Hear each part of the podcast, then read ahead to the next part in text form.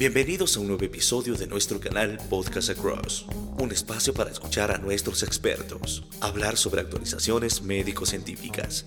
Hoy hablaremos sobre falla cardíaca con fracción de eyección preservada y diabetes.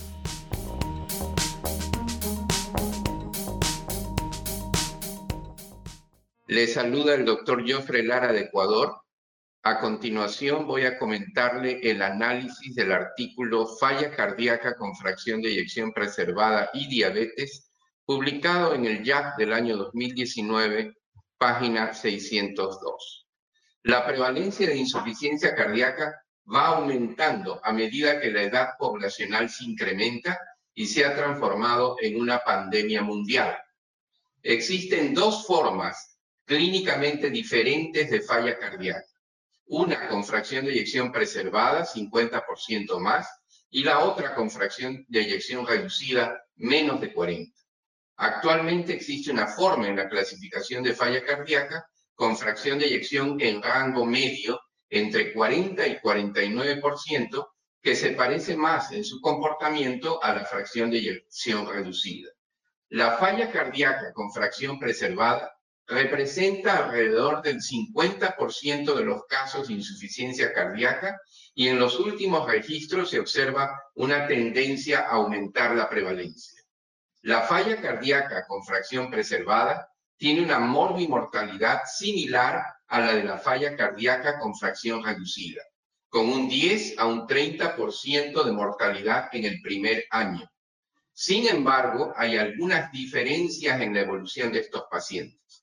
Aquellos con falla cardíaca y fracción reducida tienen una mayor probabilidad de readmisiones por insuficiencia cardíaca dentro de los siguientes 30 días del alto hospitalario. En tanto que los pacientes con falla cardíaca y fracción preservada tienen una mayor prevalencia de readmisiones por todas las causas. A diferencia de los pacientes con falla cardíaca y fracción reducida, eh, los que tienen fracción preservada se caracterizan por tener fenotipos muy heterogéneos. En el de edad avanzada, el más frecuente, suelen ser mujeres. Se presentan en clases funcionales más avanzadas, mayor mortalidad y crecimiento de la aurícula izquierda.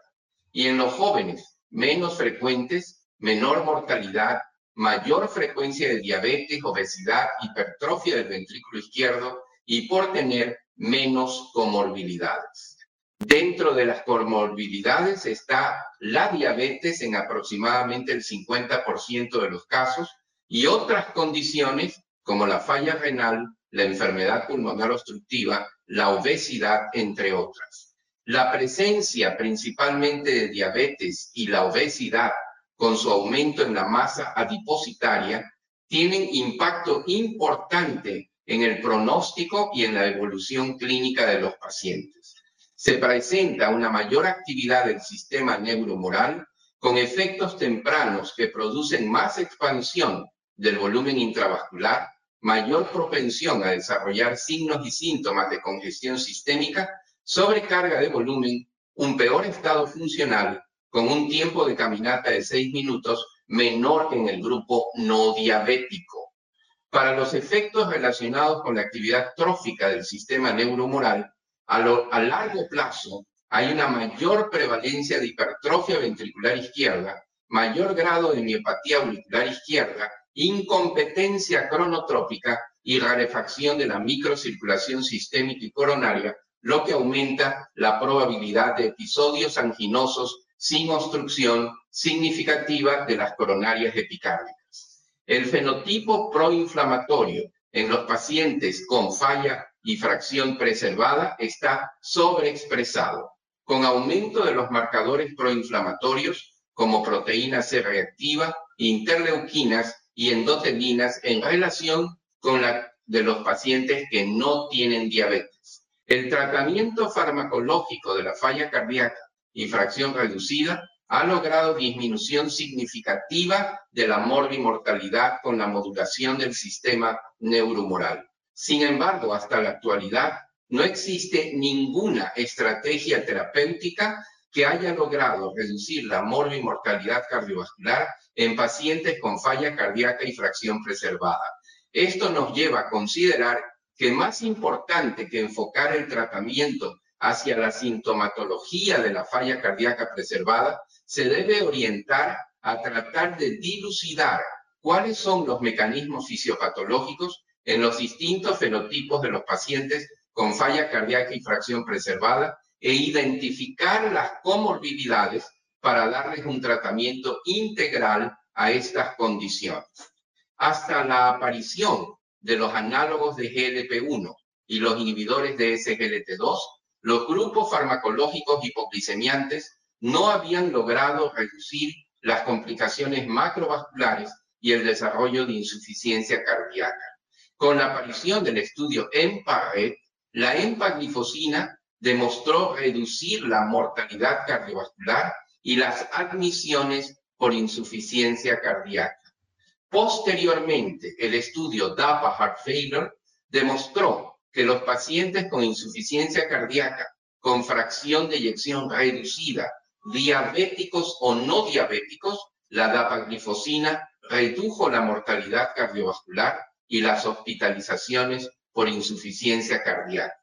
Uno de los mecanismos es que los inhibidores de SGLT2 restauran el aporte de sodio al túbulo distal, promoviendo diuresis y natriuresis. Por otro lado, los inhibidores de SGLT2, al aumentar las concentraciones de cuerpos cetónicos, permiten que estos sean un sustrato metabólicamente más eficiente para la célula miocárdica, con lo cual disminuye el consumo de oxígeno y la producción de radicales libres de oxígeno. Adicionalmente, los inhibidores de SGLT2 tienen un efecto significativo en la reducción de la masa adiposa visceral. Están en curso los estudios con inhibidores de SGLT2 en pacientes con falla cardíaca con fracción de eyección preservada, diabéticos o no, tales como el Emperor Preserve y el Deliver. Estamos a la espera de los resultados que de ser positivos modificarían radicalmente el pronóstico de estos pacientes. Muchas gracias. Posteriormente a la grabación de este podcast, el 29 de agosto del 2020, se presentó información en el Congreso de la Sociedad Europea de Cardiología sobre resultados positivos del estudio Emperor Reduce en pacientes con insuficiencia cardíaca con y sin diabetes en el criterio de valoración primario de reducción del riesgo de muerte cardiovascular u hospitalización por insuficiencia cardíaca. Este contenido fue desarrollado y es propiedad de Beringer Ingelheim. Está destinado exclusivamente a profesionales de la salud.